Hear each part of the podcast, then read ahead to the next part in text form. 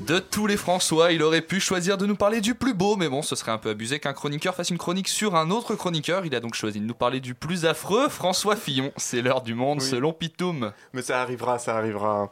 Erwan, animateur plus inrecuptible que matinal, euh, ce- ce qui veut dire qu'on ne peut te soudoyer qu'après 17h et à condition de d'abord chier par les doigts 5000 signes pour tracher de talentueux artistes comme Ali J, Kev Adams ou Polanski, sous des motifs aussi fallacieux que soupe musicale, humour affligeant ou viol sur mineur. Auditrice que mes flatteries tentent vainement de corrompre chaque semaine, mon supplice. Nous sommes cinq jours après le début de l'ère de la post-vérité, soit la vérité des gens timbrés, et en vrai, j'aime beaucoup Ali J. Ça fait 8 fois que tu fais Bonjour. cette blague. Oui, je sais, journée, ceux, qui suivent sur les réseaux sociaux, ils vont en avoir marre. De quoi, de quoi qu'on va causer aujourd'hui? Non, parce que c'est pas les sujets qui manquent. hein. En plus, je suis pas là depuis 15 jours. C'est presque trop facile. Il y a pas une heure sans qu'une alerte Le Monde me balance un truc bien sale sur lequel je pourrais laisser ma langue fleurisse déchaîner allègrement avec plus d'enthousiasme encore que sur le clitoris d'une dame consentante. Et puis.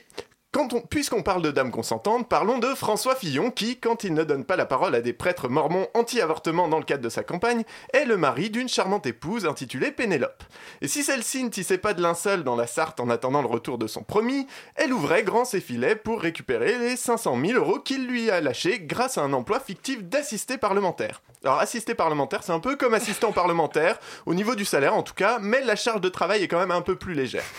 Du coup, on a aussi pu constater, grâce à de nombreux témoignages de soutien qu'elle a reçus, qu'elle possédait également le don d'ubiquit- d'ubiquité, puisqu'on a autant de républicains qui affirment l'avoir vue tout le temps à l'Assemblée que de parlementaires qui disent complètement le contraire.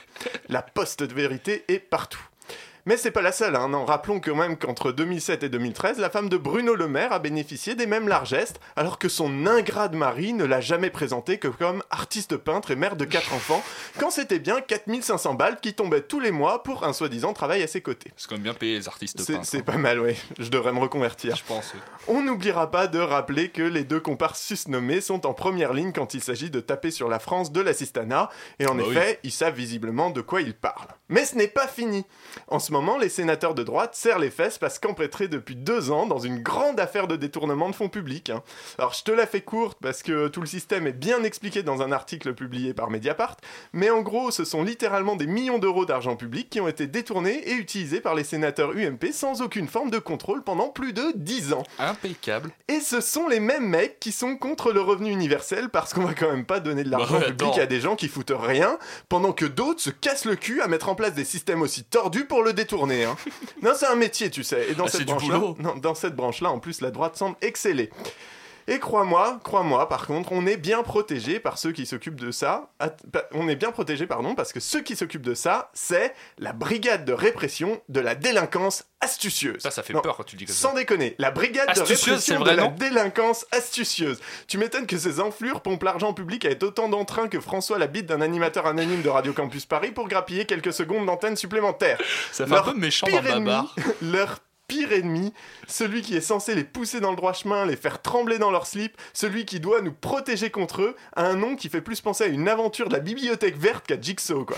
Tu trouves pas que ça fait un peu titre d'une histoire du Club des Cinq? Ouais, mais voilà, tu vois, on a les mêmes idées de vannes, il y a une connexion entre toi et moi.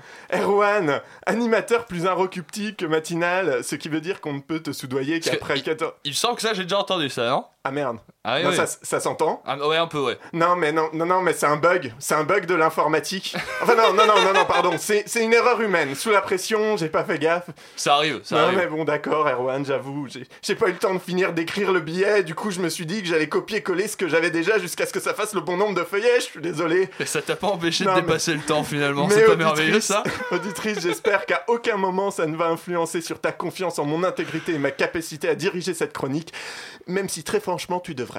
Moi j'ai confiance en toi, mon bon Pitoum. La matinale de 19h